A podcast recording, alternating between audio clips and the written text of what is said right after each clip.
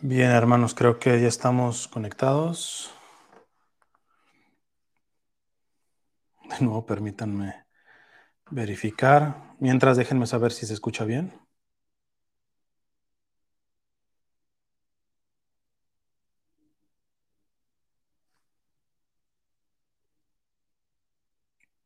Perfecto, estamos ya conectados. Ok.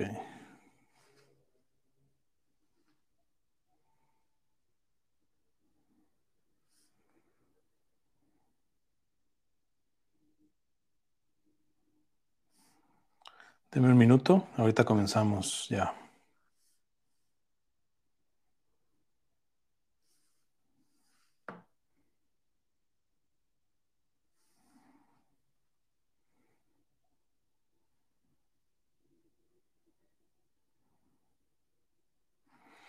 Ok, listo. Bien. Vamos a comenzar con una oración. En nombre del Padre, del Hijo y del Espíritu Santo. Amén.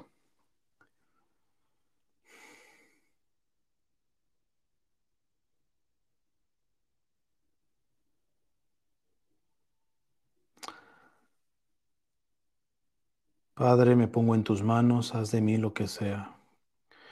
Se haga lo que sea, te doy las gracias, lo acepto todo, con tal de que se haga tu voluntad en mí y en todas tus criaturas. No deseo nada más, Padre. Te doy mi alma, te confío mi alma, te la doy con todo el amor del que soy capaz, porque te amo y necesito darme sin medida, con infinita confianza, porque tú eres mi Padre. Amén. En nombre del Padre, del Hijo y del Espíritu Santo. Amén. Bien. Pues este live eh, espero que sea más breve que los otros, porque simplemente que no quiero dejar pasar el día. Los que me tienen siguiendo desde hace tiempo saben que mi que festejo más mi bautismo que mi cumpleaños. Ahora esto no fue siempre así.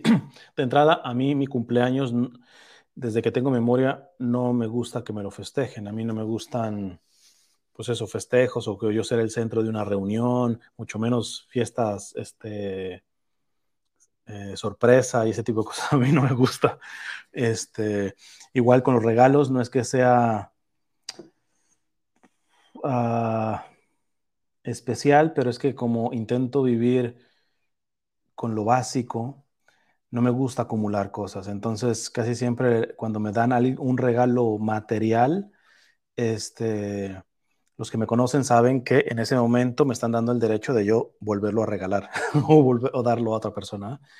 Este, si es que, porque no me gusta acumular.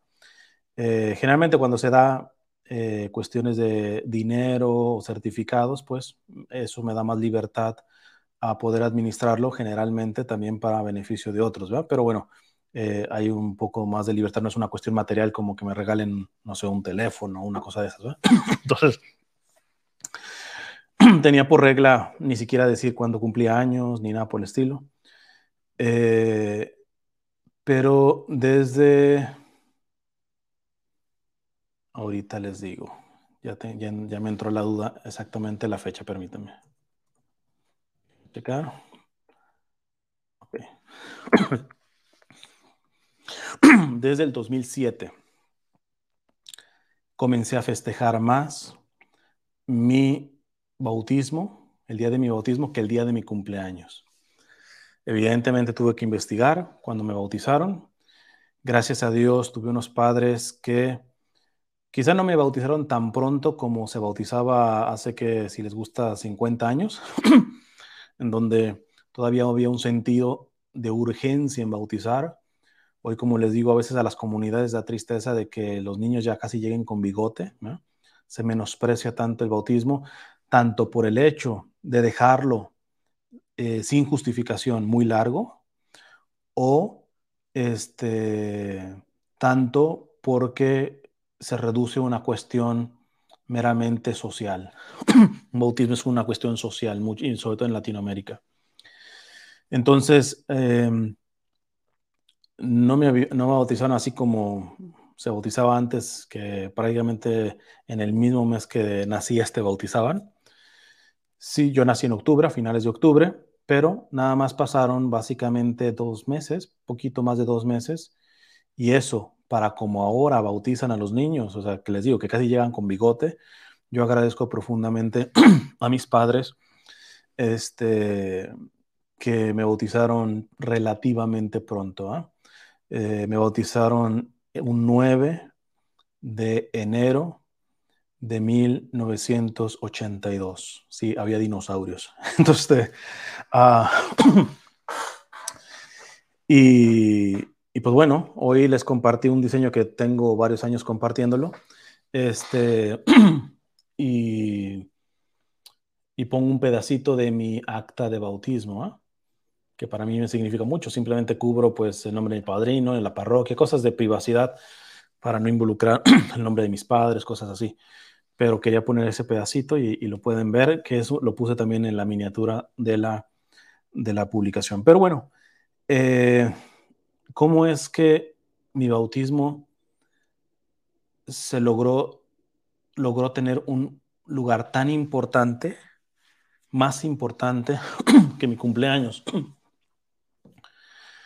Esto lo debo gracias al Papa Benedicto XVI. Por eso ahorita el cheque, eh, eh, no soy muy bueno para las fechas, y este, pero yo tengo una referencia para recordarme desde cuándo comenzó a tener tanta importancia mi bautismo, y fue eh, cuando el Papa Benedicto XVI sacó una encíclica llamada Spe Salvi, Salvados por la Esperanza, sería en Permítanme que ando un poco mal. Este.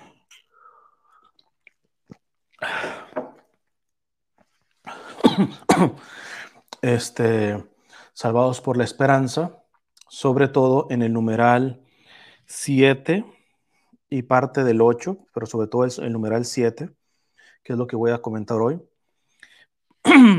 y en especial porque este, esta vez mi cumple mi día de bautismo, mi aniversario de bautismo, como ustedes sabrán, cayó el día del bautismo del Señor. Entonces, este, eso ha sido un regalo muy, muy bueno, que providencialmente este año mi día de bautismo cayó en, el en la fiesta litúrgica del bautismo del Señor, con la que se ha dicho de paso, acaba la Navidad. Ahora sí pueden quitar los arbolitos y pueden lo que quieran, pero este, eh, que algunos los quitan ya este, apoyando pasado el 25 y no, la Navidad se extiende hasta el bautismo del Señor.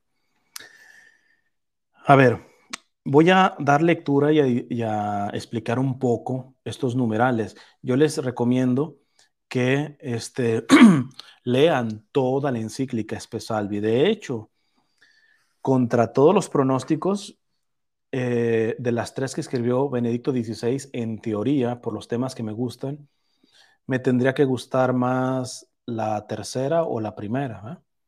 La primera fue Deus Caritas Est. Eh, y la tercera es eh, Caritas in Veritatem, que es una de las que tocan doctrina social de la iglesia. Pero no, me terminó, y, y también me terminó no solamente redescubriendo mi bautismo, sino enamorándome de la virtud teologal que menos le ponía atención. Para mí, al principio tuvo más importancia la virtud de la fe. Después, cada vez más, la virtud de la caridad, que sabemos que es la más grande y la única que, estará por toda la eternidad si nos salvamos.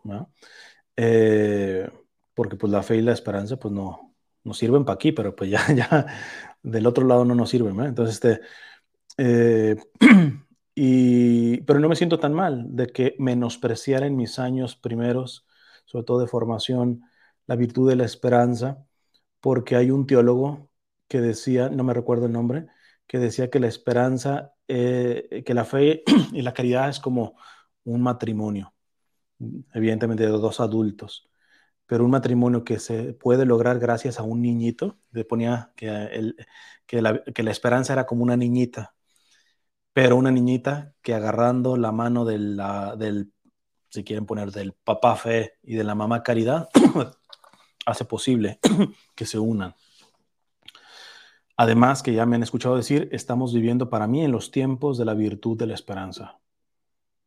Esta es la virtud fundamental en estos tiempos de crisis dentro y fuera de la iglesia. O sea, nada, nada mejor para estos tiempos que ahondar en la virtud de la esperanza. Entonces, por eso les recomiendo que puedan leer esta encíclica Spe Salvi, Salvados por la Esperanza de Benedicto XVI, que en mi caso personal me ayudó a redescubrir mi bautismo al punto de ahora ya celebrarlo más que mi cumpleaños.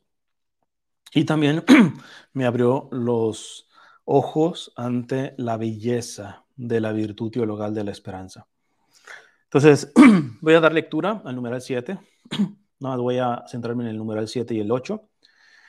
Dice Benedicto XVI, debemos volver una vez más al Nuevo Testamento.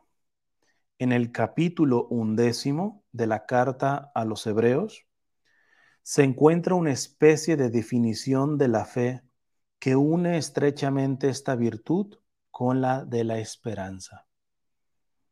Desde la Reforma se ha entablado entre los exegetas una discusión sobre la palabra central de esta frase, y en la cual parece que hoy se abre un camino hacia una interpretación común. va, a poner la definición de fe bíblica, que los protestantes se la saben, pero la interpretan distinto, pero ya eh, aquí Benedicto dice que también hay cuestiones de protestantes que están redescubriendo el sentido de esta cita bíblica que define a la fe gracias a su vinculación con la esperanza. Dice Benedicto, dejo por el momento sin traducir esta palabra central.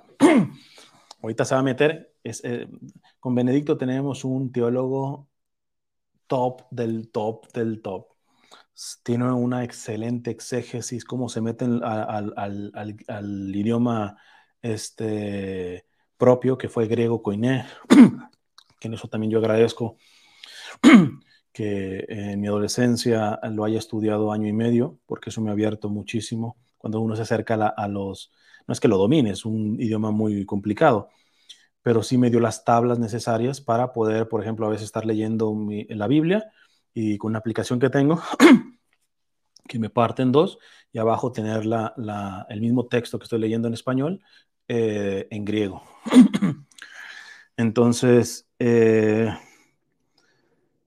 dice Benedicto, la frase dice así, va a citar esta cita de la carta a los hebreos.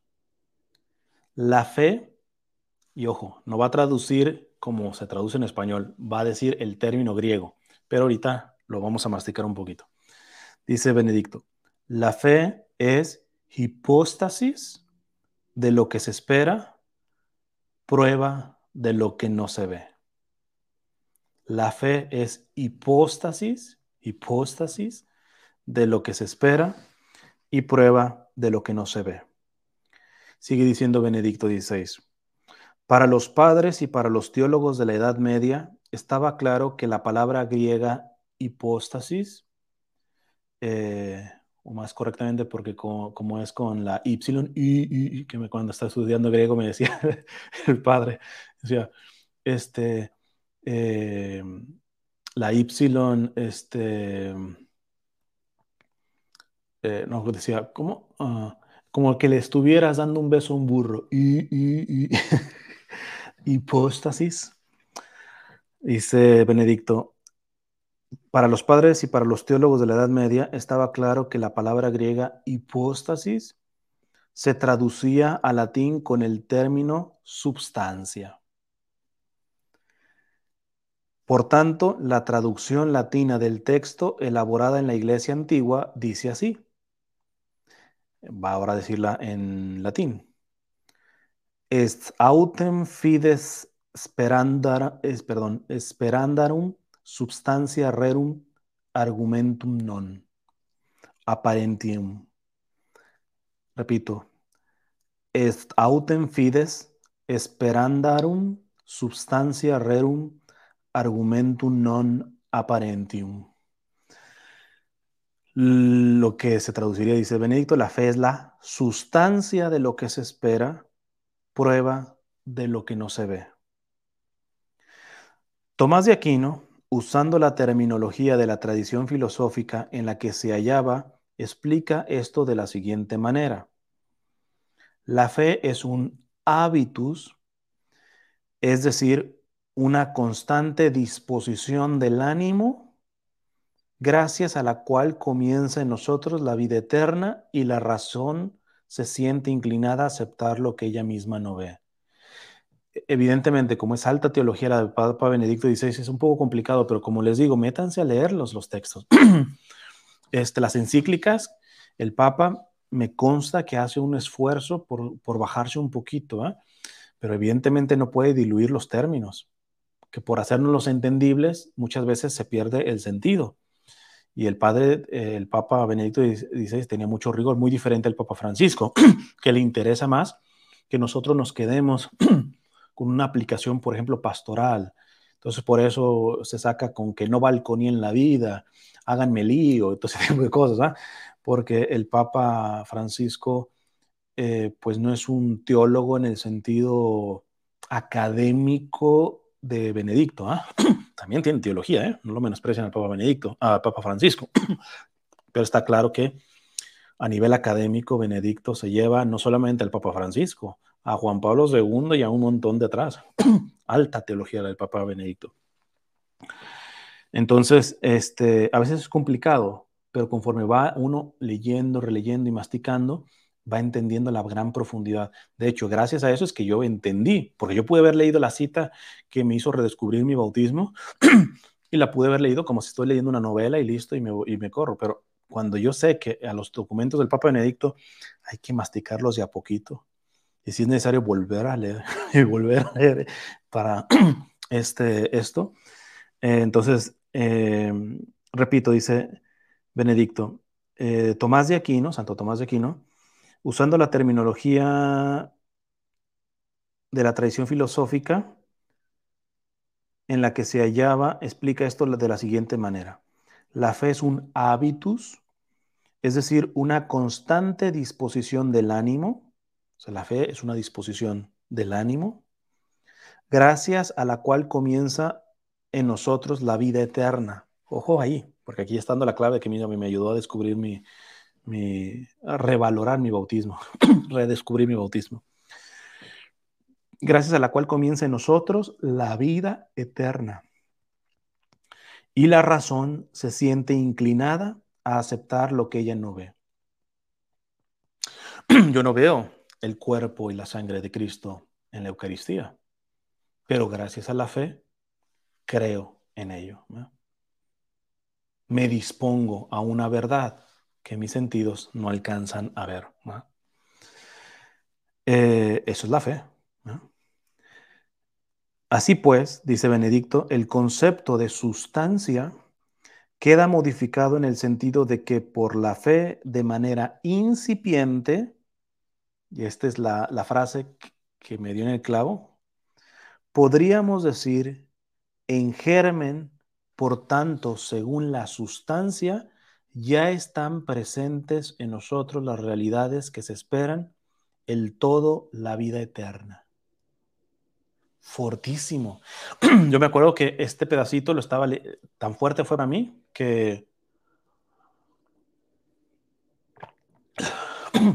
tan fuerte fue para mí que este pedacito yo lo estaba leyendo, me acuerdo, en el metro de Miami. Iba a ayudar a un monasterio de carmelitas descalzas Y en el metro me fui leyendo y me sacaron las lágrimas. O sea, porque ¿qué está diciendo aquí? Que el bautismo nos ha dado ya la vida eterna. No sé si están captando eso. El Papa Benedicto llega a decir que, por ejemplo, los protestantes, en, unas teologías protestantes, quieren ir al cielo, pero una, como una realidad que se les ha prometido y que simplemente en un tipo de, de esfuerzo intelectual creen en que tienen una vida eterna. El católico no desea la vida eterna como algo que se le prometió, cree en una vida eterna porque ya la lleva dentro. En germen, aquí dice, claro está, en germen, en semilla. Pero ya tenemos la vida eterna. Por eso, anteriormente, es triste que a veces en el ritual esto eh, se, algunos no lo hagan o, o ya no se practique. El sacerdote preguntaba a los papás y a los padrinos, ¿qué quieren? Por ejemplo, vamos a remontarnos hasta el 9 de enero de 1982. ¿Qué quieren para Cristian? Y mis padres y padrinos tendrán que haber respondido el bautismo. Y luego el sacerdote les preguntaría, ¿y qué da el bautismo? Y tendrán que responder, la vida eterna. La vida eterna. Entonces, imagínense. Ven que de por qué yo, no sé si el término sea me escandalizo, pero por qué yo simplemente no comprendo cómo hoy se relega negligentemente el bautismo para los niños. Y déjense que no, evidentemente no me voy a poner a debatir lo que los protestantes que dicen que no se deben de bautizar a los niños. Esto desde los primeros cristianos. De hecho, las iglesias más antiguas, la iglesia ortodoxa, todas las iglesias antiguas, este, tienen bautismo de niño.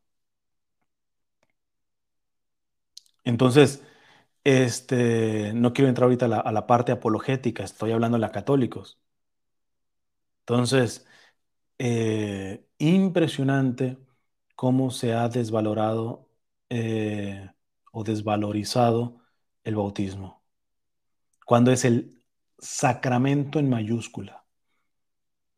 Porque si es el sacramento que te da la vida eterna, en germen nada más, pero ya te la da. Y por eso es posible que te den todos los demás sacramentos.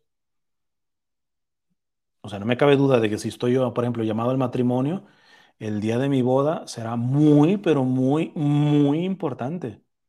Pero más que mi bautismo, no. Porque es gracias a mi bautismo que se puede dar el sacramento del matrimonio.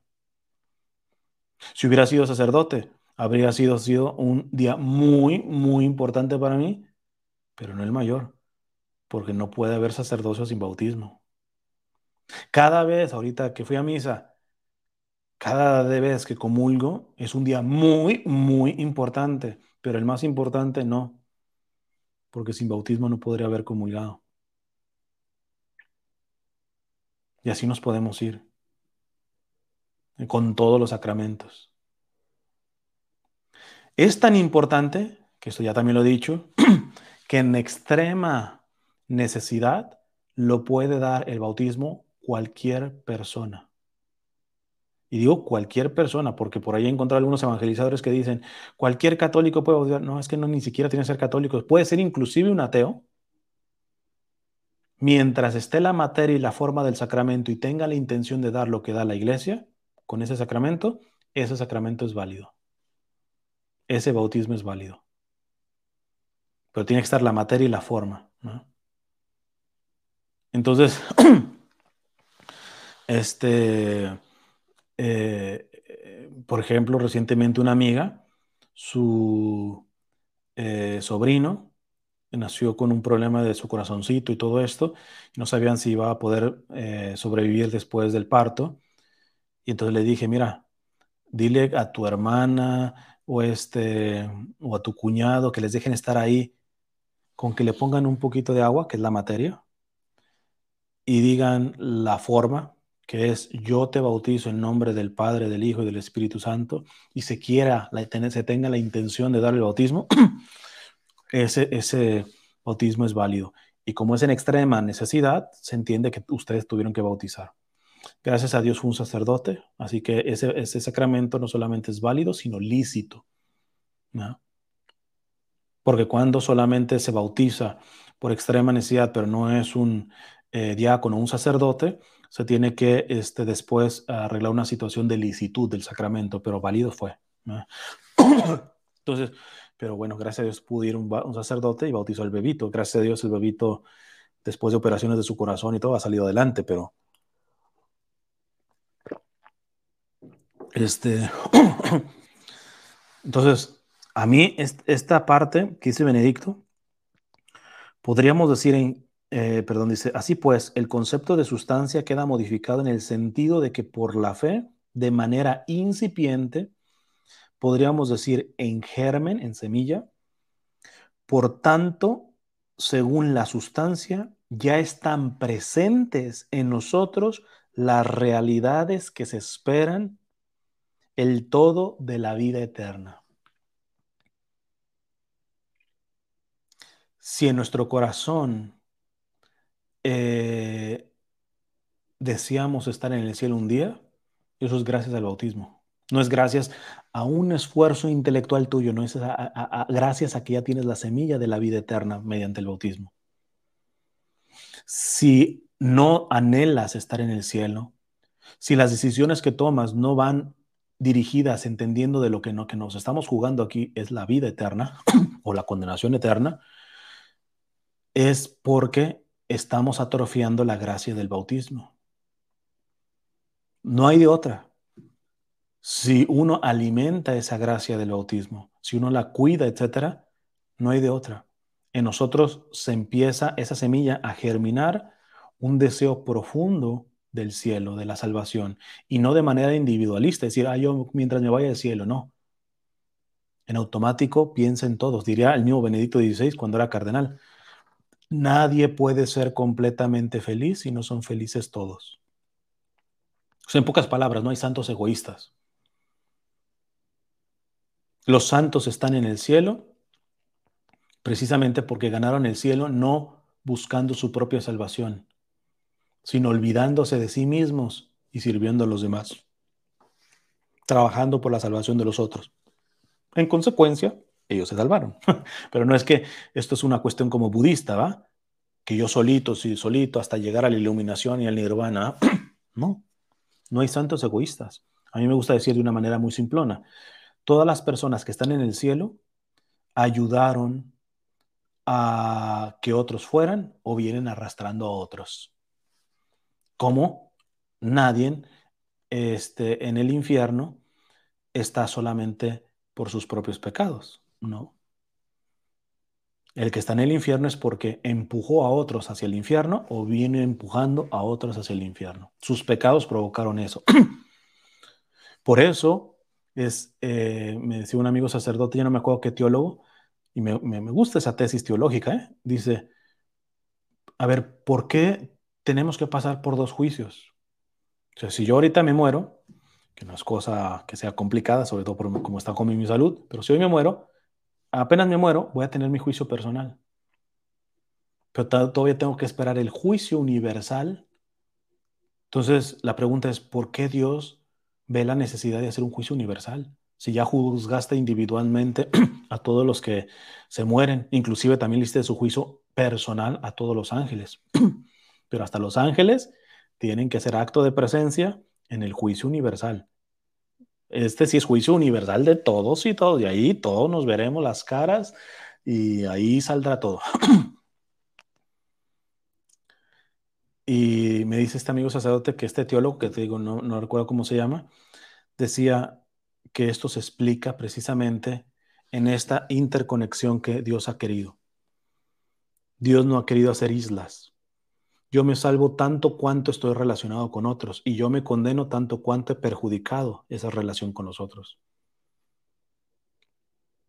Así que esto no vale con que mientras tú seas buenecito que se pudra el vecino. no se puede. No se puede. Así como en una comunión de los santos, hay una comunión también del pecado, diría este Juan Pablo II. Mi pecado, por muy secreto que sea, está afectando, está aventando veneno a las venas de la iglesia del mundo entero. Por eso, a lo menos de manera indirecta, yo soy responsable de los grandes males en la iglesia y en el mundo. Por eso me parece totalmente estúpido ridículo, patético, ver líderes católicos, evangelizadores, que se escandalizan de los males de la iglesia y del mundo y no toman responsabilidad ellos. O sea, ¿y tú no tienes nada que ver con estos males? No, no, como decía Rafael Díaz, no, yo no tengo nada que ver con las cosas desastrosas que hacía el, el concilio, el sínodo este alemán que está haciendo destrozos, no. O sea, ¿me estás diciendo que no tienes ni siquiera un solo pecado? Porque yo tengo responsabilidad en los grandes males y tengo a lo menos un pecado. Porque ese pecado, al estar todos conectados, es un, es, vamos a decir, un gotito, una gotita, una píldora, un shot de veneno que lanzo. Aunque mi pecado se, se haya eh, cometido en lo más escondidito. Porque estamos interconectados. Igualmente, alguien puede hacer un acto de amor tan escondido que nadie se entere es oxígeno puro que se avienta a las venas de la iglesia y del mundo entero. Por eso es tan ridículo que a veces gente ahorita eh, que, que, está fregando continuamente el Papa Francisco se quiera agarrar de Santa Catalina de Siena. Pero es que Santa Catalina de Siena corrigió al Papa de su tiempo, sí. Pero Santa Catalina decía primero que los males de la iglesia de su tiempo eran debido a sus propios pecados.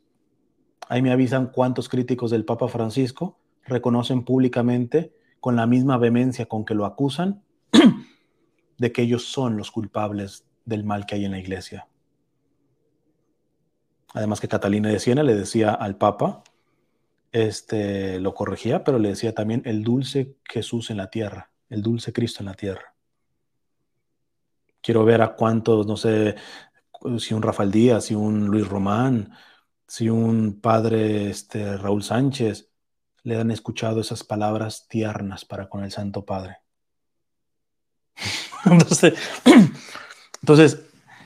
eh, te das cuenta que el bautismo es un sacramento que te transforma la vida. Literalmente es un toque de sustancia. De lo más profundo de tu sustancia, cuando te bautizaron, eso, ahí hubo un cambio sustancial. Por eso el bautismo también se dice imprime carácter, no se puede borrar. O sea, ya hubo un toque de tu sustancia, o sea, no es, vamos a ponerlo de una manera muy simplona. Este, eh, eh, este, este color es negro, pero puede estar como por encima. Pero si se hubiera metido hasta las mismas fibras de la tela, o sea, que ya la tela y el color son uno, por más que lo lave y lo deslave, etcétera, nunca va a perder el color, porque ya la, las fibras de la tela son de ese color, no están pintaditas por encima. Cuando nos bautizaron, hubo un toque de nuestra sustancia.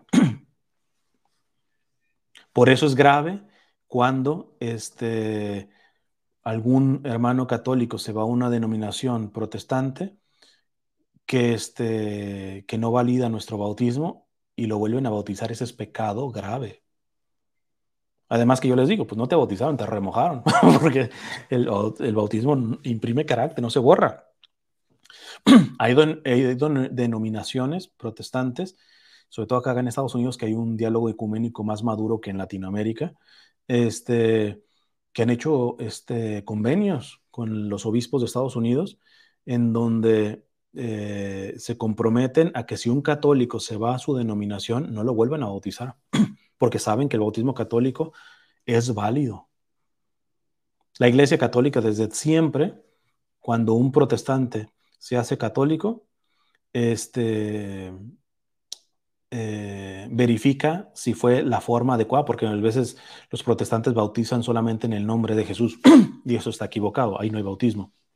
Entonces, pero si el bautismo de la denominación protestante fue en materia y forma, fue con agua y fue en el nombre del Padre, del Hijo y del Espíritu Santo, y en primera persona, este, eh, la Iglesia Católica no vuelve a bautizar a esa persona. Es pecado grave. Por eso cuando alguien este, no sabe si lo bautizaron o no, hay una fórmula que es por si no estuvieras bautizado, yo te bautizo en el nombre del Padre, del Hijo y del Espíritu Santo. O sea, lo se dice hipotéticamente, por si no estuvieras, porque si me aviento, no, ¿sabes qué? Déjame te bautizo, ya. No, no, pero que si estás bautizado estás pecando gravemente. Entonces, vuelvo nuevamente al texto. Aquí Benedicto XVI dice que el bautismo llega a tocar nuestra sustancia y nos da las realidades de la vida eterna en germen, chiquititas, porque grandes, grandes, pues hasta que estemos allá, si Dios nos lo permite. Pero es gracias que podemos aspirar al cielo, es gracias a que se ha iniciado este proceso a través del bautismo.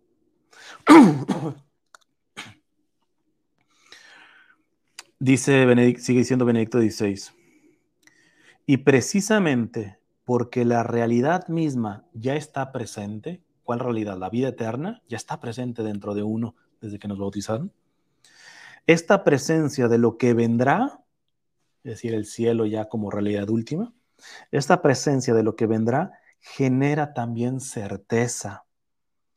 Esta realidad que ha de venir no es visible aún en el mundo externo, no aparece.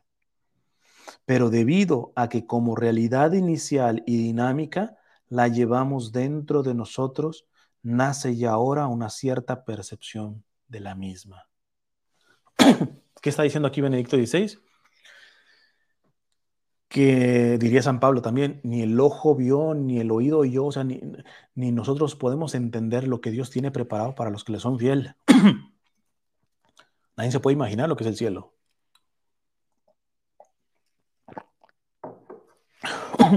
Entonces, pero podemos empezar a saborear un poco, un poco, gracias a la gracia del bautismo. Porque ya metió el, ese cielo pleno, ya está en semillita dentro de nosotros. Por eso Santa Teresita se atrevía a decir una cosa, pues que teológicamente es una locura, pero ella misma dice, los enamorados dicen locuras, como para defenderse. ¿eh? Este, ella dice, si por algún imposible, este,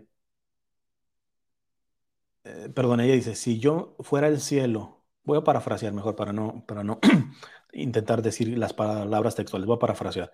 Dice Teresita, si yo me voy al cielo en pocas palabras y veo que en ese momento un alma se está yendo al infierno, como que yo le pediría a Dios, dame chance de intercambiarle mi lugar. O sea, que ese que se merece al infierno, agarre mi lugar para el cielo y yo agarro el lugar del condenado y yo me voy al infierno. Y dice, ¿por qué? Porque a lo menos yo en la tierra ya tuve una experiencia de cielo. O sea, Santa Teresita entendía, sin ser una gran teóloga en cuanto de estudios, pero tenía esta sabiduría que Dios da a los humildes, estaba llegando a las mismas conclusiones que Benedicto XVI. Santa Teresita decía, soy capaz de dejarle mi lugar en el cielo a una persona que se está yendo al infierno. ¿Por qué? Porque a lo menos en la tierra ya viví un poco del cielo. Gracias a que viví mi bautismo de forma buena, de forma integral. Aquel desgraciado se va a condenar precisamente por eso, porque estuvo muy lejano de su bautismo. Entonces, porque negó su propio bautismo, por ejemplo, fue en contra de su propio bautismo. Entonces, este, Santa Teresa dice, primero por eso. Sí, voy a sufrir en el infierno, pero a lo menos si tuve, no puedo decir, nunca supe lo que es el cielo. Y dice, y segunda, porque pues a lo menos en el infierno tendrán a una persona que ama a Dios. Claro, eso, eso es una cuestión romántica, porque en el infierno no se ama a Dios. En el infierno ni siquiera hay arrepentimiento. A veces nos los imaginamos el infierno como, como uno pidiendo, ay Señor, una segunda oportunidad. No, en el infierno se blasfema, se ofende a Dios, te ofendes a ti mismo, te odias a ti mismo, odias a los demás condenados, odias a los demonios que están ahí, ellos te odian a ti. Pero bueno, se entiende el celo por la salvación de las almas que tenía Santa Teresita. Yo quiero, hoy se habla mucho sobre todo estos eh, que se presumen de ortodoxos y todo, que quieren salvar las almas y que la ortodoxia y que la doctrina. Yo no sé cuántos estarían dispuestos, suponiendo que se salvaran, cuántos estuvieran dispuestos a dejar su lugar en el cielo a una persona que se merece el infierno. Ah, yo, no creo que, que, esté, no los veo así como muy dispuestos. ¿eh? Al contrario, parece que gozan con los pecadores que van rumbo al infierno, en el sentido de decir, este, por eso tú pecador y todo eso, o sea, no se ve ni siquiera a veces un deseo de verdadera que esa persona se convierta. A veces como que hasta dancha, eh, dejan ver como que, desean que siempre haya malos, ¿va? Para siempre tener a alguien que criticar y quien mandar al infierno y sentirte así tú muy bueno y tú, tú eres el santo, tú eres el que va directo así contigo directo al cielo. Entonces, uh,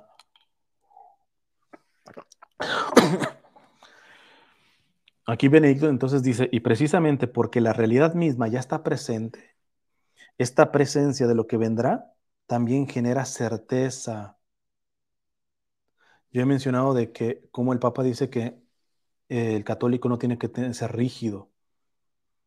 La fe tiene que ser firme, cierta, pero no rígida. No es lo mismo. Yo puedo caminar con firmeza, pero voy caminando. El rígido está así. No lo muevas de donde está.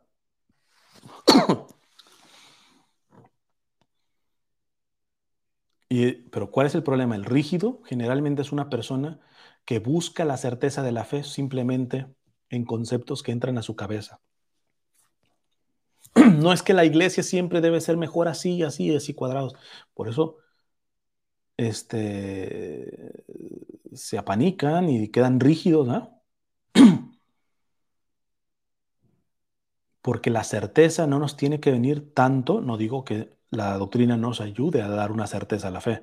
Pero acá la cuestión está que la certeza principalmente nos viene por gracia, por un bautismo que no mereces, que no hiciste nada por ganártelo, que no se compra, por mucho que, este, que las parroquias pongan, pidan un estipendio, ningún sacramento se compra.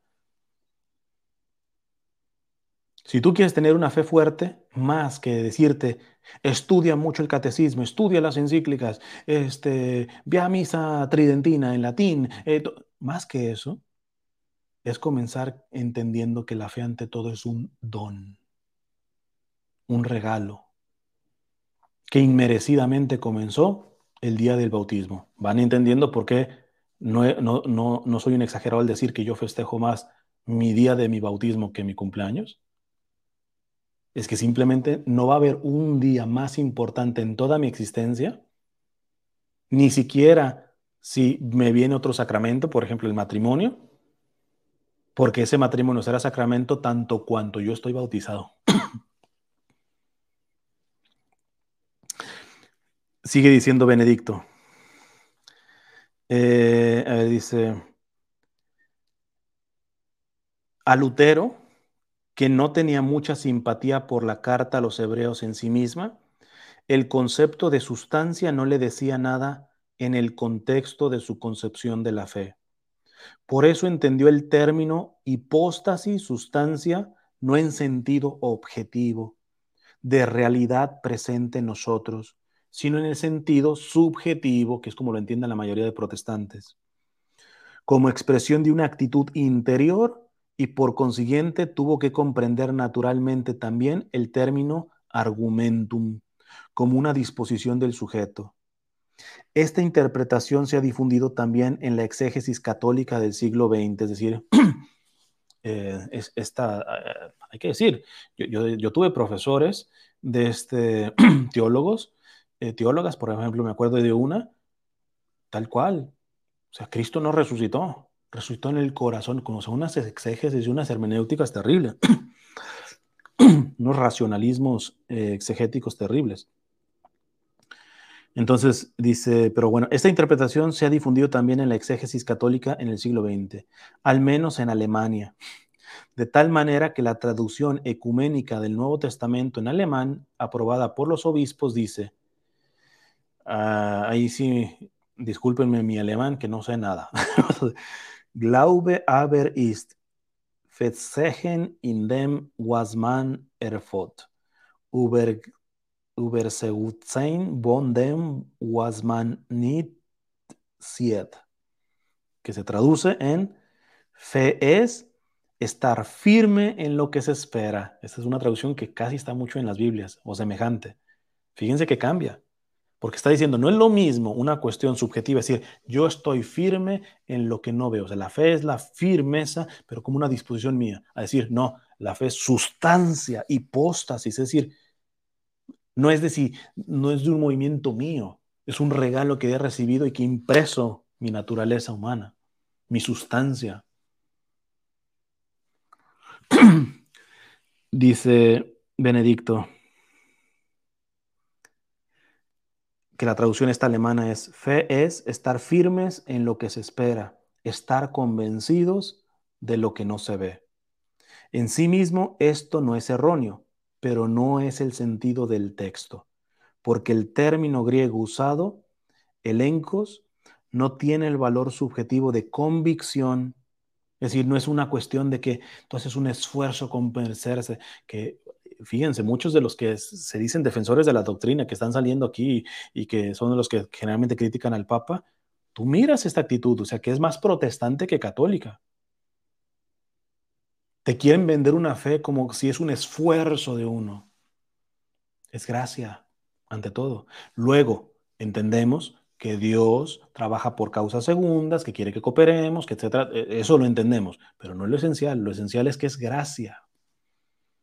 Pero es que, pero es que tú, el ser humano, necesitas entender que, que hizo algo para merecerse la fe. No, compadre, es gracia. que después pida Dios, tu colaboración es otra cosa, pero es gracia, gratis, don.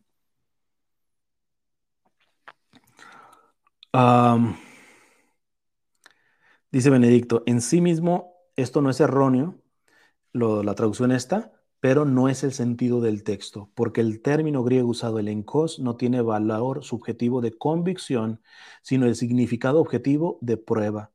Por eso, la exégesis protestante reciente ha llegado con razón a un convencimiento diferente, que es lo que les decía.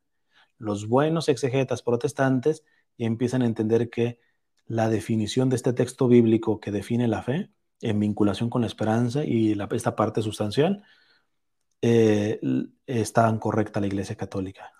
y no dejan de ser protestantes, pero van diciendo, si somos honestos con el texto, la Iglesia Católica tenía la verdad. Dice, por eso la exégesis protestante reciente ha llegado con razón a un convencimiento diferente. Ahora ya no se puede poner en duda que esta interpretación protestante que se ha hecho clásica es insostenible. La fe no es solamente un tender de la persona hacia lo que ha de venir y que está todavía totalmente ausente. La fe nos da algo, nos da ya ahora algo de la realidad esperada que es el cielo. Y esta realidad presente constituye para nosotros una prueba de lo que aún no se ve. ¿Por qué la fe es prueba de lo que no se ve? Porque ya la tengo adentro. Ah, o sea, que a mí no me cuentas cuentos chinos de que no exista el cielo. Ya tengo la experiencia de tener el cielo en germen. Como están ahorita muchos apologetas católicos, dirían, ah, sí, yo te voy a comprobar que, eh, el bautismo da esto y esto, pero se quedan simplemente en argumentaciones, no parten de la realidad objetiva. Sigue diciendo Benedicto, esta atrae el futuro dentro del presente. El futuro del cielo por el bautismo, por la fe, por ese germen que nos ha dado el bautismo, podemos ya traer de manera incipiente la realidad del cielo aquí. Por eso tenemos la comunión de los santos. Por eso los santos siguen siendo iglesia, pero ahora se llaman iglesia triunfante. Por eso tenemos vinculación con los eh, que están en el purgatorio, que es la iglesia purgante.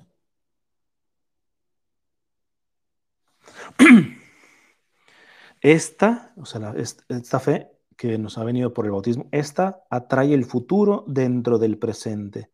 De modo que el futuro ya no es el puro, todavía no, pues todavía no estamos en el cielo, pero ya tenemos algo de.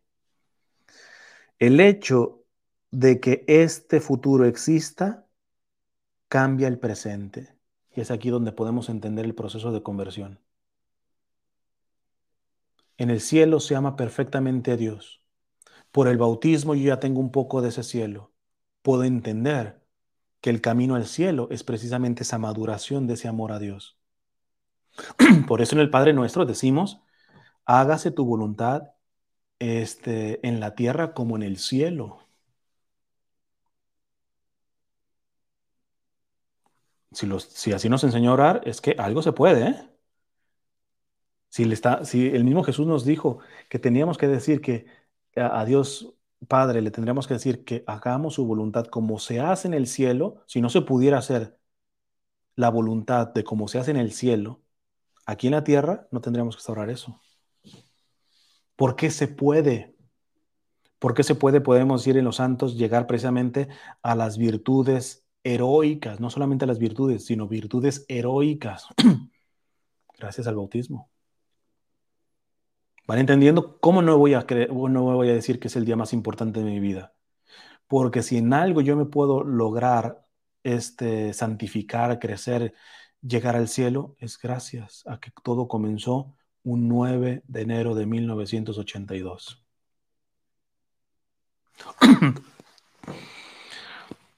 Dice Benedicto, esta trae el futuro dentro del presente, de modo que el futuro ya no es el puro, todavía no. El hecho de de que este futuro exista cambia el presente. El presente está marcado por la realidad futura. Y así las realidades futuras repercuten en las presentes y las presentes en la futura. las realidades del cielo me influencian y yo influencio mi destino final en el cielo desde mi presente. Ida y vuelta.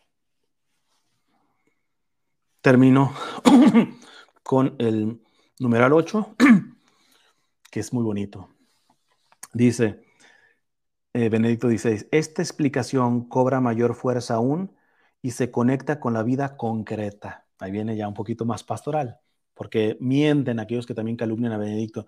Ese nada más se quedaba en las ideas ideológicas, no, también bajaba a, cuestiones pastorales como también mienten los que dicen el Papa Francisco, ah, se quedan las cuestiones pastorales y nunca en las doctrinales y todo. No, revísale. Claro, no predomina en el Papa Francisco una teología más especulativa, más doctrinal, sino más pastoral. Pero miente aquel que dice que no se mete en cuestiones de teología en el sentido académico, vamos a decirlo así. Como también miente aquel que dice que Benedicto XVI se quedaba acá arriba y todo eso y nunca bajaba. y esto aquí nos va a ayudar. Dice, esta explicación cobra mayor fuerza aún y se conecta con la vida concreta. Si consideramos el versículo 34 del capítulo, de la, del capítulo 10 de la carta a los hebreos, voy a parar aquí, se me vino una idea. ¿Cuántos apologetas, cuántos católicos que se creen los pilares de la doctrina pueden darte una clase sobre el bautismo, pero no dan ejemplo de que viven su bautismo? Hay sus diferencias. Te pueden decir teológicamente y que la suma teológica de Santo Tomás y que la escolástica y que la exégesis y la hermenéutica y en su comportamiento poco o nada de su bautismo se ve.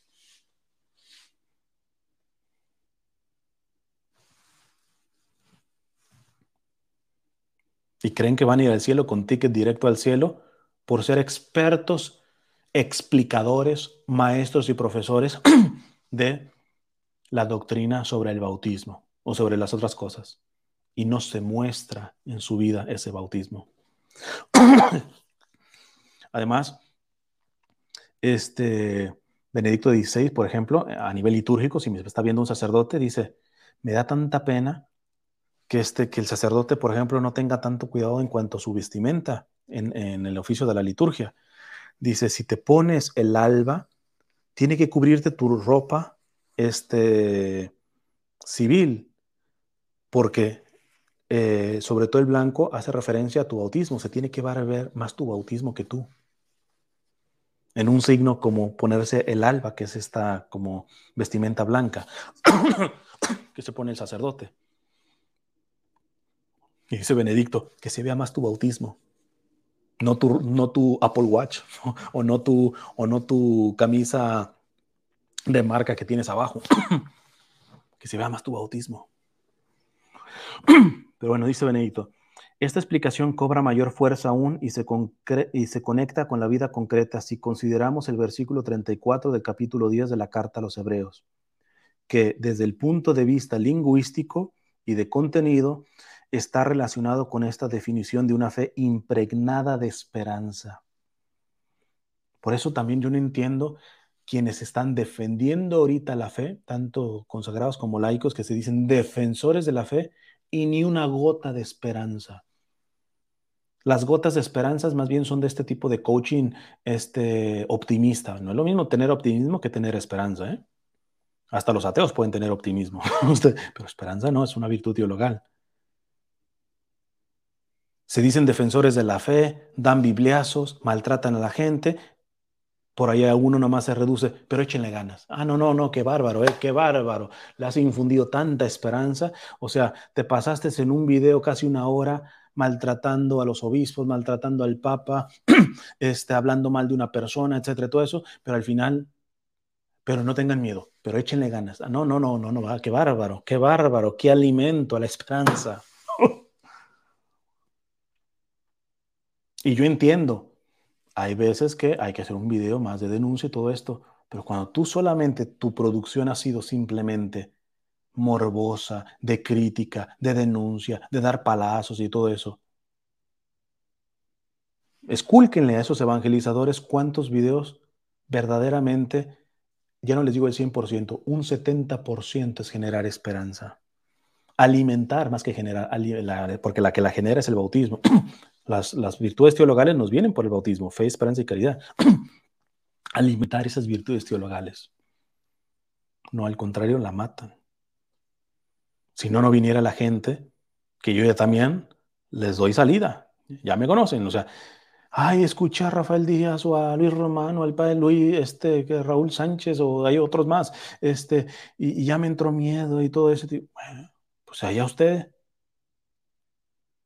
Sígalos viendo, pues. O, sea, ¿para qué se viene a quejar conmigo? Si no están siendo un foco para alimentar la virtud teologal de la esperanza, usted tiene la culpa que lo sigue escuchando.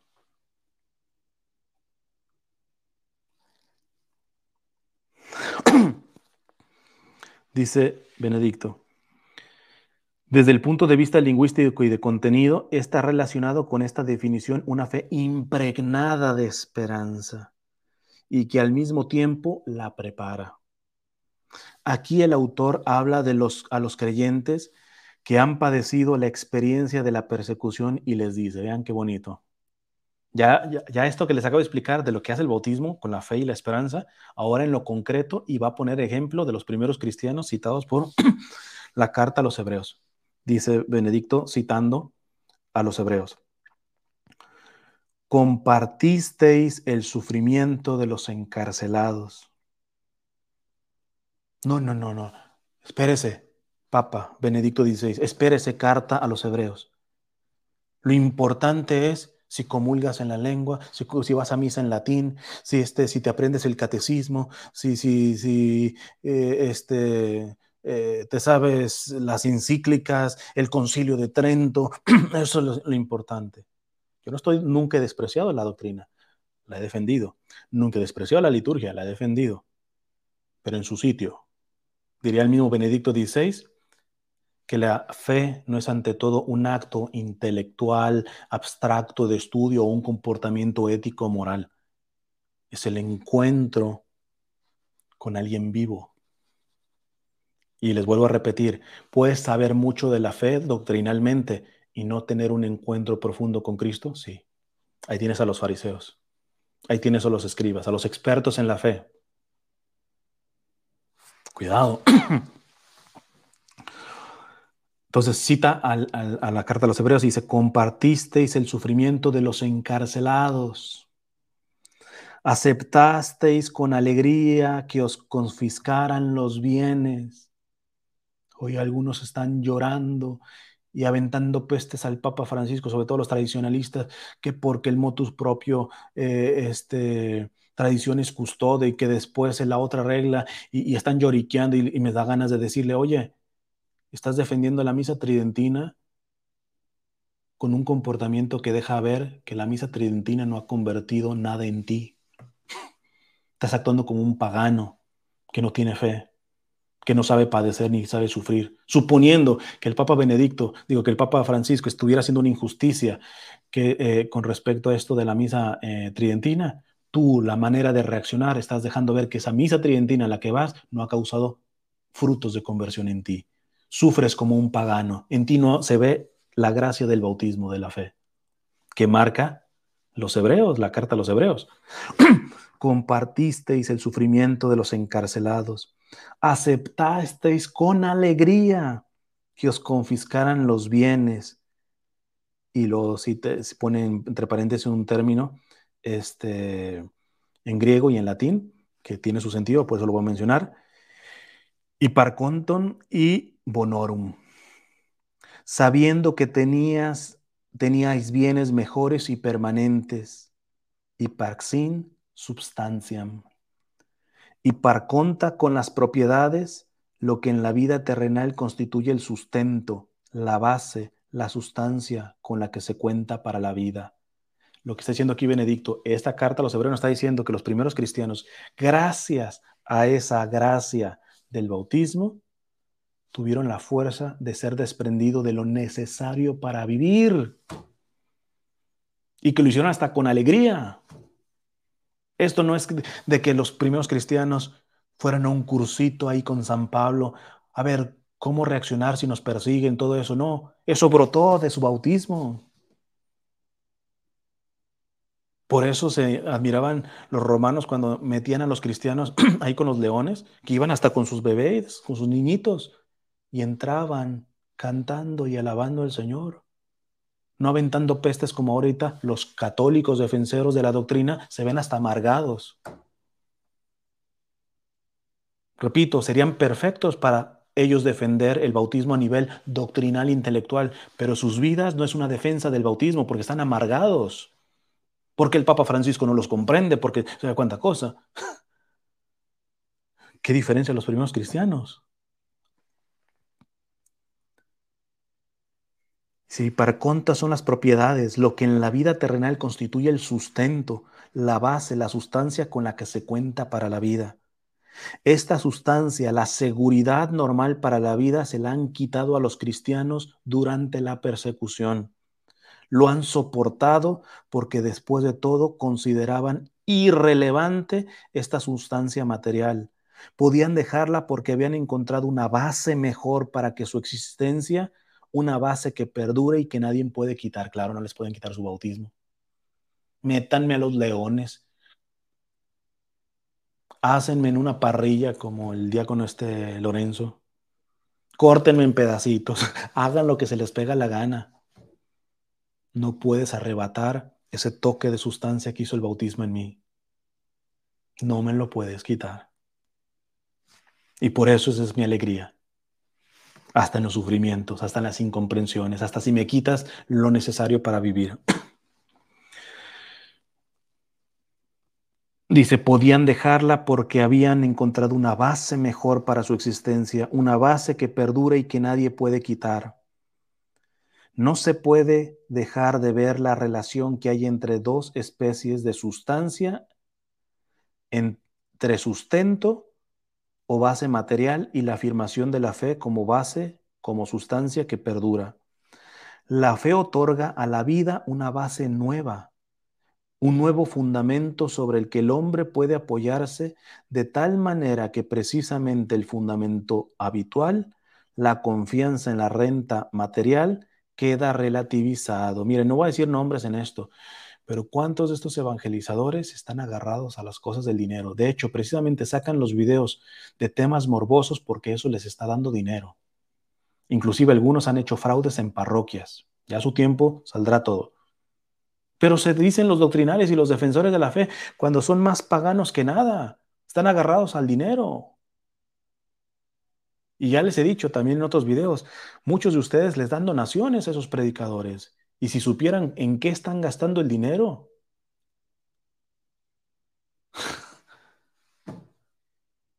Pero son los, que dicen las verdades, son los que tienen la doctrina. No me vengas con cuentos. A muchos de ellos yo delante les he dicho que mucho de su dinero es maldito por la manera que lo han ganado o por la manera que lo han gastado y se te ponen bravos y te juegan sucio y te empiezan a atacar en redes, etcétera, porque le quitas a su diosito. Se, se, quejan de la Pachamama cuando ellos son unos adoradores, unos idólatras de su dinero. Vean los primeros cristianos, aquí con Benedicto XVI. Repito esa partecita, dice, la confianza en la renta material queda relativizado. Se crea una libertad ante este fundamento de la vida que solo aparentemente es capaz de sustentarla, aunque con ella con ello no se niega ciertamente su sentido normal. Esta nueva libertad, la conciencia de la nueva sustancia que se nos ha dado, se ha puesto de manifiesto no solo en el martirio, en el cual las personas se han opuesto a la prepotencia de la ideología y de sus órganos políticos, renovando el mundo con su muerte. También se ha manifestado sobre todo en las grandes renuncias, grandes renuncias. No, no, no, ahora yo no evangelizo, algunos si no me pagan una cuota, o si no me pagas un tal avión de tal marca, de, de, tal línea. Los hay que les dicen, no, no, yo, yo sí viajo, pero viajo por esta marca. ¿Por qué? Porque esta me da millas. Entonces, este, eh, y sus hoteles de ciertas, eh, de ciertas consideraciones. No, no, no, yo, yo no pido donación, pero obligo donación, etcétera. Yo no puedo tener pérdidas y voy a ir a evangelizar a una parte. Entonces, ¿dónde quedaron los evangelizadores, por ejemplo, que, tuvieron, eh, que tuvimos en América? Un, un, fray Antonio Margil que hizo varios viajes a pie de la Ciudad de México a San Antonio, Texas, a pie de la Ciudad de México hasta Costa Rica.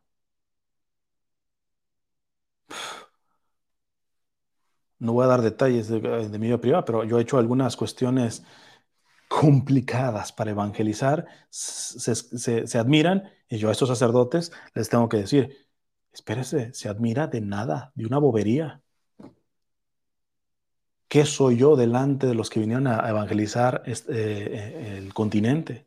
Que sí renunciaron, hicieron renuncias de tamaño grandísimo. No, hoy el evangelizador tiene que tener ganancias. Y si no tiene ganancias, a lo menos que no tenga pérdidas. ¿A qué estamos jugando?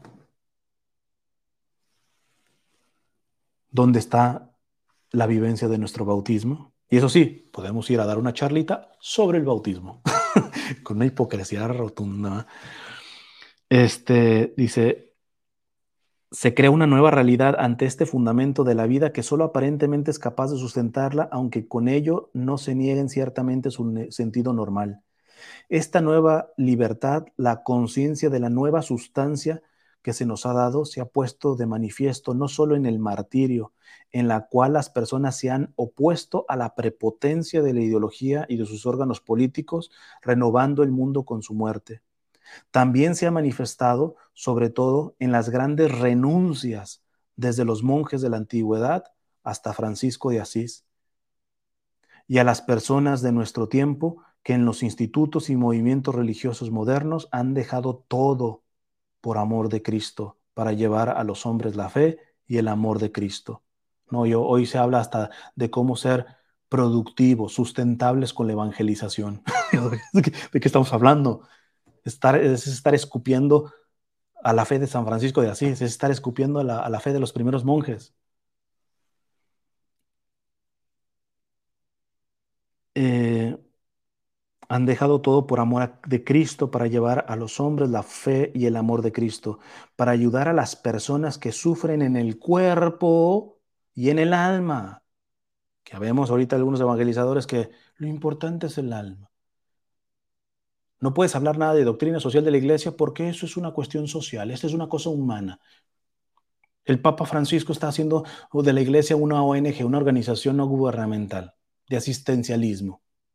No has entendido absolutamente nada. Es una irreverenda hipocresía querer comunión en los bienes espirituales y no en los bienes materiales con tu hermano.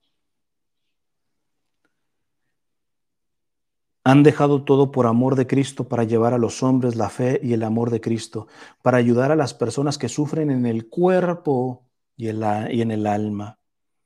En estos casos se ha comprobado que la nueva sustancia, esa que nos dio el bautismo, es realmente sustancia de la esperanza de estas personas tocadas por Cristo, ha brotado esperanza para otros que vivían en la oscuridad y sin esperanza.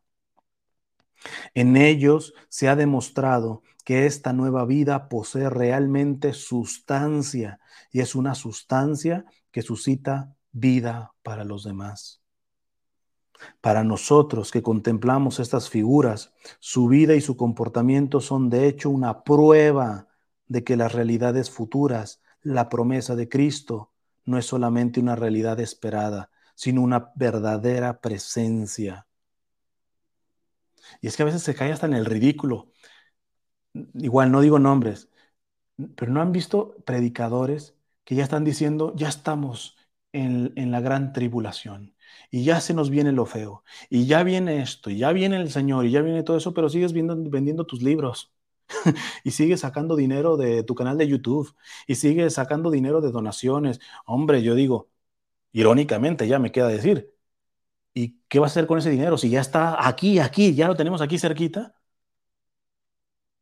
¿Qué vas a hacer un cángel de dólares a dólares celestiales o qué onda? Es que hasta en eso, y el problema es que muchos de ustedes son, iba a decir brutos, iba a decir tontos, pero no sé qué otra palabra podría decir, ingenuos. Son ingenuos porque están escuchando así, babeando a estos predicadores que les hablan de supuesta escatología y que les hablan de, mensajes y que ya viene esto y que ya viene el otro y todo eso, y agarrando ellos dinero, dinero por aquí, dinero por acá, y, tú ingenuamente no haces las matemáticas. Este seguramente cree en lo que me está diciendo. Oye, si creyera, más bien tendría que verlo cada vez más desprendido y lo veo más que, mira, vénganos tu reino. Esto aquí, esto acá. Es que está ridículo. o sea, predicas verdades de, de, eh, eh, de escatología de los últimos tiempos y todo eso, y tú vienes agarrado al dinero, a las cosas materiales. Y, muchos de ustedes ni siquiera identifican eso.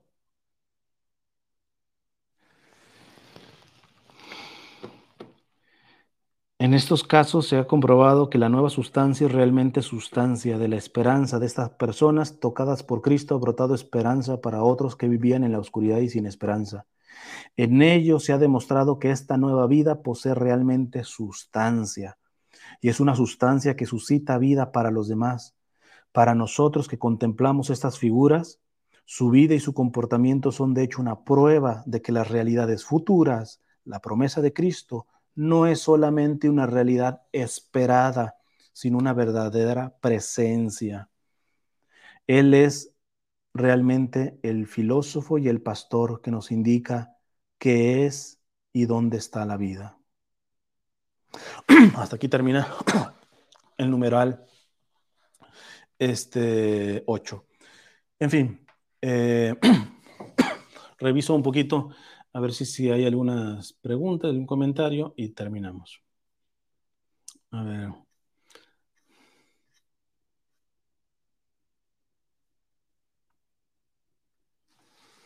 Dice, yo me bauticé cuando tenía 17 años. Es un día de celebración para mí desde el principio. Qué bueno. Este debiera ser nuestro bautismo. Si algo tendría que quedarles de esto es que si no saben cuándo fueron bautizados, hoy o a más tardar mañana se enteran y empiezan a darle el verdadero sentido a ese día.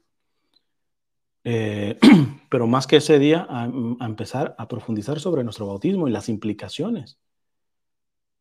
He, ahí el proceso de conversión. Mis palabras son venidas de una sustancia bautizada. Mi comportamiento es un comportamiento bautizado. Pues que no. Pues gracias al bautismo me puedo arrepentir y puedo seguir trabajando. En vez de cerrarme y decirme, no, yo, yo no estoy errado, yo, yo todas las hago, yo todas me las sé, etcétera y de pasado doy bibliazos y empiezo a leccionar a medio mundo.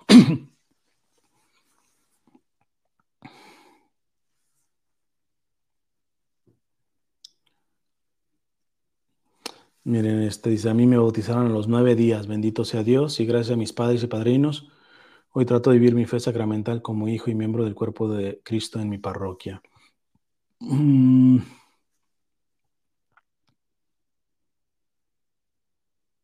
Otra aquí, yo nací el 12 de septiembre y mis papás llevaron, me llevaron a bautizar el 17 de septiembre muy enseguida. Gracias a Dios. Y lo mismo hicieron con todos mis hermanos.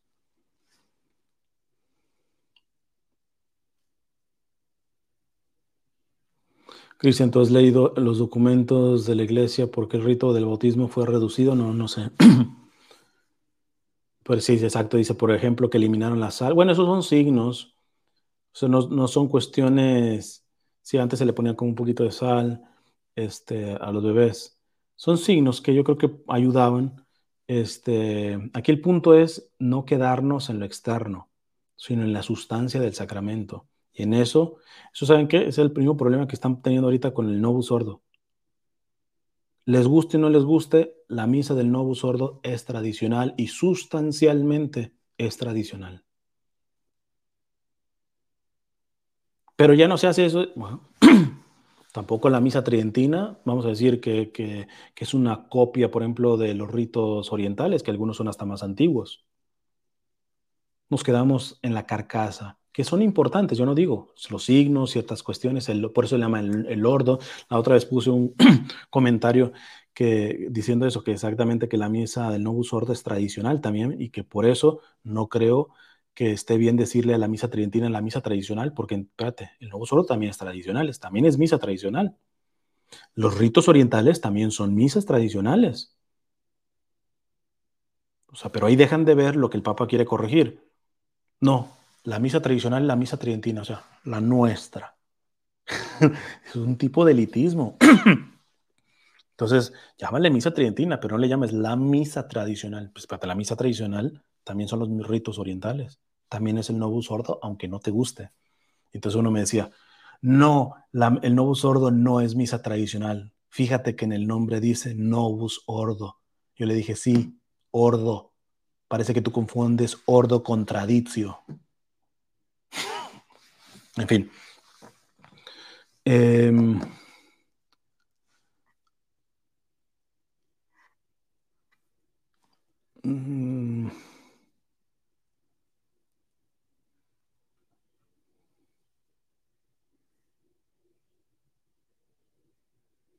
Hubo gente en Argentina que fue a renunciar a su bautismo, también en España y en Europa ha pasado eso. no sabía si reírme de lo ridículo o llorar de la pena.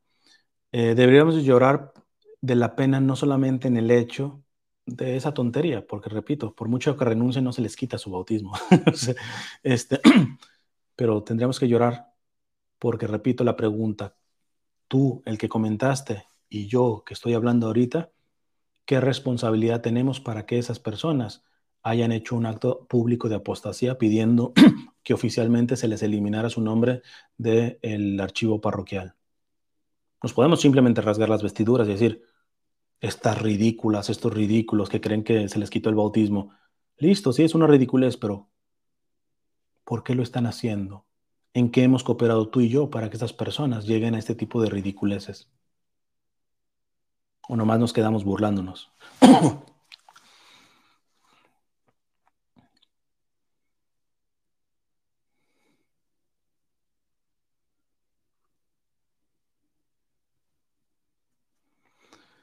Eh,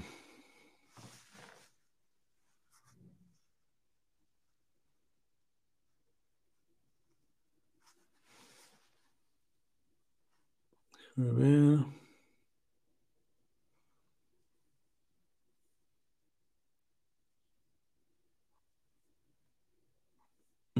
Gracias a todos los que me están felicitando. Me encomiendo ya sus oraciones.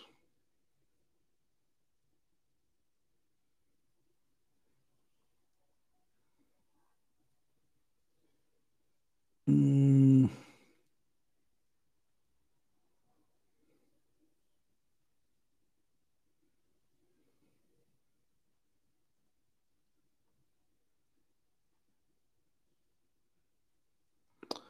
Ok.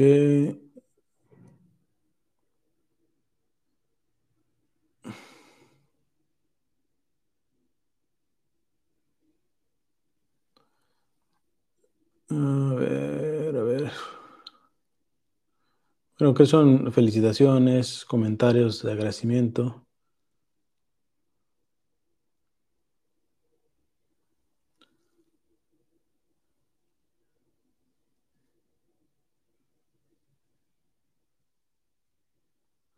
Dice, no he escuchado en YouTube algún sacerdote de la misa tridentina que critique al Papa Francisco, como lo hacen algunos predicadores. Yo sí. Pues no voy a decir nombres ahorita. este.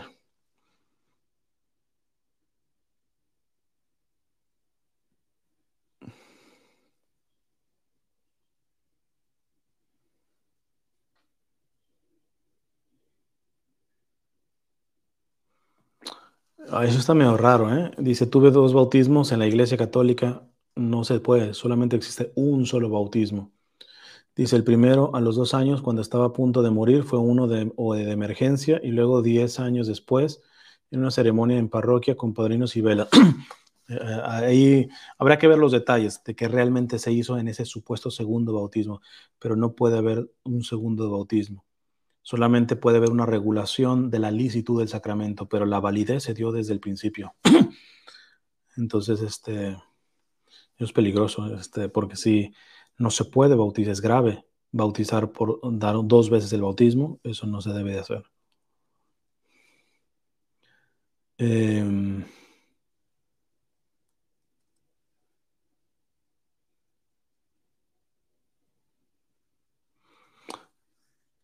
He bautizado, he visto bautizos bebés sin ropa y los sumergen en agua. Es una tradición católica.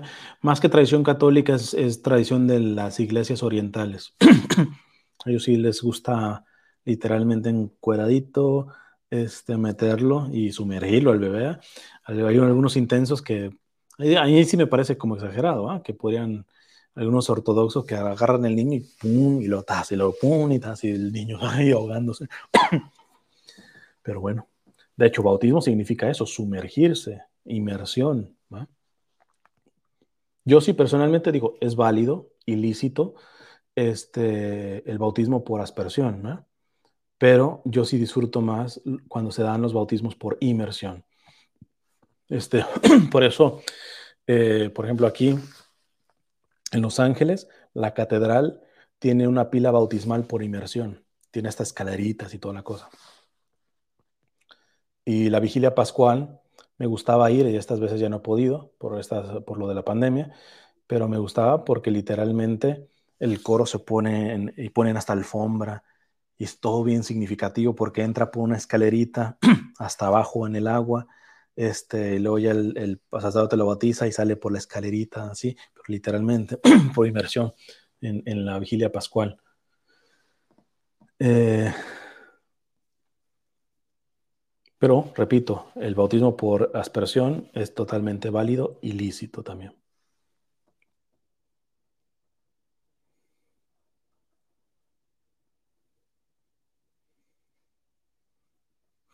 ¿En qué se diferencia el bautismo católico o cristiano del judío?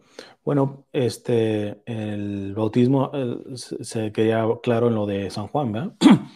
Este, San Juan Bautista me refiero, que era un bautismo de conversión. Acá es una cuestión de un toque de sustancia, que es lo que acabo de explicar con Benedicto XVI.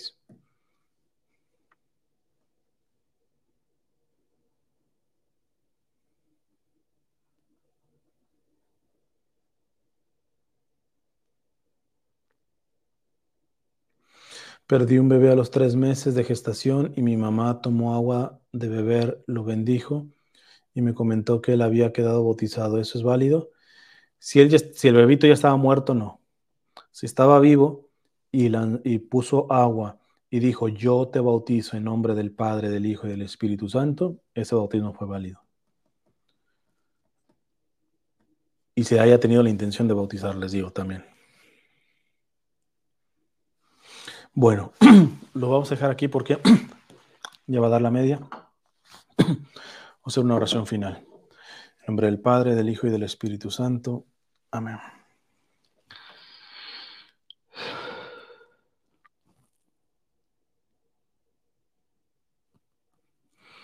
Dulce Madre, no te alejes, tu vista de nosotros no apartes.